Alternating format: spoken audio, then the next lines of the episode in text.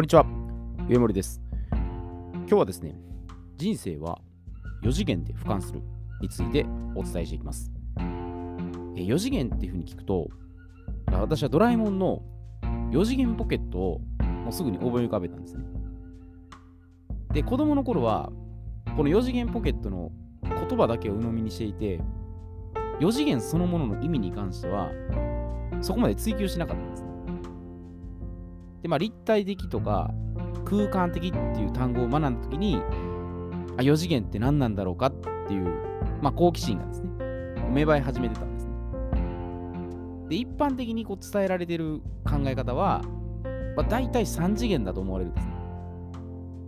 で、その中でも、まあ、人生の指針として、まあ、この提唱されている概念が3つの方向性っていうところなんですね。で、3つの方向性っていうのは何なのかっていうと、まず1つ目が横向きに進む。でこれは現状維持のまま毎日同じことを繰り返して変化がない状態のことなんですね。だから進んでるようで進んでいない、まあ、ありきたりの状況なんです。で斬新さがないんで、まあ、前日何かに取り組んだとか何を食べたかっていうのを、まあ、瞬時に思い出せないんです。だから意識的に行動してるんじゃなくて、惰性の延長で動いてるんです。で、2つ目が、えー下向きに進む。あこれ字の通り加工していって、ネガティブ状態に陥るんですね。で、終わった過去に執着して、もうたらればをひたすら繰り返すんですね。で、これ深層心理としたら、本心ではですよ、心の奥底では、これ実は変わりたくないと思ってるんです。意外に思われますけど、まあ、自分を言ったら傷つけないように自己防衛してですね、まあ、とどまろうとしてるだけなんです。で、まあ、後悔っていうのも、まあ、次に生かすために、時には振り返りとしては必要なんですが、あの固執しすぎると、これ抜け出せなくなるんですね。だから執着とか、その固執っていうところから、まず脱却するべきなんですね。で、3つ目が上向きに進むということで、まあ、これ横でも下でもなく、まあ、未来志向でポジティブに、まあ、上昇していくということですね。で、毎日が楽しく、まあ、刺激があって、まあ、充実している状態なんですね。で、自己責任っていう考え方で動いてるんで、まあ、自分でそのコントロールできる範囲が結構多いんですよ。まあ、責任転嫁したらこれ変わりますけど、あくまでも自己責任で動くんですね。で、これ数学的に例えるなら、まあ、ベクトルの3次元です。まあ、X 軸、Y 軸、まあ、Z 軸といったところですかね。で、この3つの方向性では、まあ、上向きにやっぱ進むっていうことが、まあ、推奨されてるんですね。その上昇するってことは、まあ、現状維持とか、加工するよりかははるかにはいいと思うんです。で、まあ、今回はこの3次元っていうのを超越して、まあ、4次元空間を、まあ、より立体的に俯瞰していきますよってことなんですね。で、4次元って聞くと、これ連想させるテーマが、これ私の中ですけどね、まあ、ティール組織とか、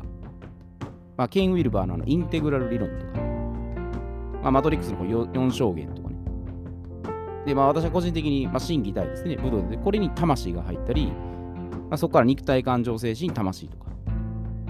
だこれはボディ、マインド、スピリッツ、シャドウとかですね。まあ、こういうふうに、もう一つ軸を増やしていくってことですね。で、また4次元以上に、まあ、5次元とか、7つのチャクラとかね、発祥度とか、実界とかあるんですけど、まあ、ここでは今回割愛します。で、これ厳密に言えば、4次元だけの視点で決めつけないってことなんです。で、これ通常ではね、前後、上下、左右っていう、この3つの次元が存在する3次元の世界に生きていて、まあ、そこに時間っていう4つ目の次元を足すと、まあ、4次元になるっていうふうに考えられてるんですね。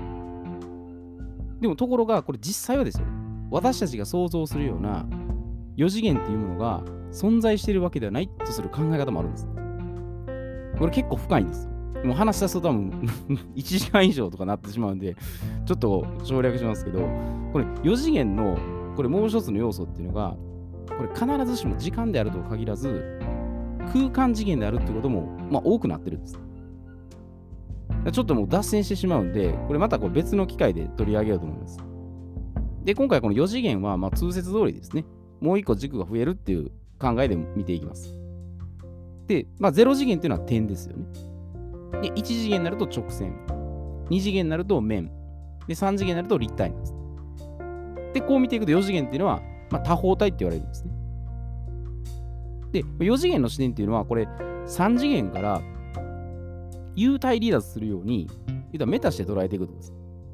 3次元で見てるところ、さらに1個上から見るような感じですね。ただこれ、近くではこう把握できない領域なんで、もしこれ、まあ、物体を描くとすれば、その3次元のものに投影するっていう作業が必要なんです。だから結構複雑です。で、そう踏まえると、まあ、これ人生そのものっていうのが3次元のところじゃなくて、まあ、4次元の視点で見たら、こう螺旋状にです。ぐるぐるぐるぐると円を描くように進んでいくんです。だから、螺旋状なんで、ずっと一定方向じゃないんです。で横向き、下向き、上向きが続くんじゃないんです。で横向きに進んでる時もあれば、下向きに降下してる時もあって、上向きに上昇してる時もあるんですね。で、だから現状維持だと認識していたら、まあ、何かを変化させる視点に立って、あ、環境を整えないといけないなっていう気づきがあってですね。で、加工状態だと思ったら、なんとか脱却しようと、まあ、這い上がっていく機会をですね、発見することができて、で、上昇して、これ絶好調であれば、もう一度足元を見てですね、引き締めてさらに向上するっていう気持ちになるんです。だからライフサイクルで言うと、その時々の状態には必ず意味があるんです。だから平行の横ばいとかね、下降の落ちてる時とか、上昇で向上してるっていう、これ、円循環のように回ってるんです。で、これを3次元の視点で捉えてしまうと、その場の認識だけで把握するんです。この時はこうっていう決めつけなんです、でもこれ4次元を螺旋状で俯瞰していくと、もうそれぞれの状態によって示されている着眼点を見出せるんですね。だったら関連性も分かって、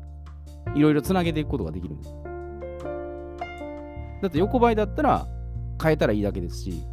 もう高架してるんだったらもう引き上げるしかないですし、上昇してるんだったら足元を見て、やっぱ下を見るってことですね。ずっと上ばっかりじゃないってこと。で、特にこの上昇してる時が、やっぱ誘惑とかね、美味しい話が舞い込んでくるんですよ。で、やっぱ油断しやすいんですよ。だ人間ちょっとこう、いい状態になると、やっぱりちょっと頂点になるんですよね。あ、自分すごいいいなとか調子いいなとか。で、そこがでも一番怖いんですよ。で、どん底に落ちたらもう上がっていくだけなんで、そこまでなんかもうそれ以上ね、下に落ちるってことはないですけど、このうなぎ登り状態になるっていうのが、やっぱ天狗になっちゃうんです。鼻が高くなって、つい周りの子供を見渡せなくなってくるんですね。自分が偉い変みたいな、そういう状態になるってことですね。で本人はでも気づかないんですね。やっぱ気づいてくれるそのメンターとか、サポートしてくれる人がいたら、やっぱそういう人から、まあ、お給を据えるじゃないですけどね。もうちょっとこうしたらいいんじゃないですかとかね。アドバイスをもらうっていう姿勢もやっぱ必要だと思うんですね。だからこれもっと深いところまでいくと、結局人生ってこれ4次元をさらに超えて、多次元ですよね。本当に5次元、6次元、もうずっとこういうふうに深掘りしていくと違ってくるんですよ。でそういう観点で捉えていくようになるんです。で、まずはその3次元を踏まえて乗り越えるということで、まあ、4次元っていう概念が、まあ、負に落ちていくんですね。だからお釈迦様とか、まあ、その他の、まあ、偉人たちですね。はもう多次元の視点で、もう達観してるんですね。そこまでいくっていうのは相当、まあ、死ぬまでですよね。これずっとやり続けないといけないですけど、で1回、2回でもう終わりじゃないですよね。いろいろ視点を変えて、あ、ちょっとこれ違ってるなと思ったら、一旦距離を取ってみるとかね。何かあるんですよ。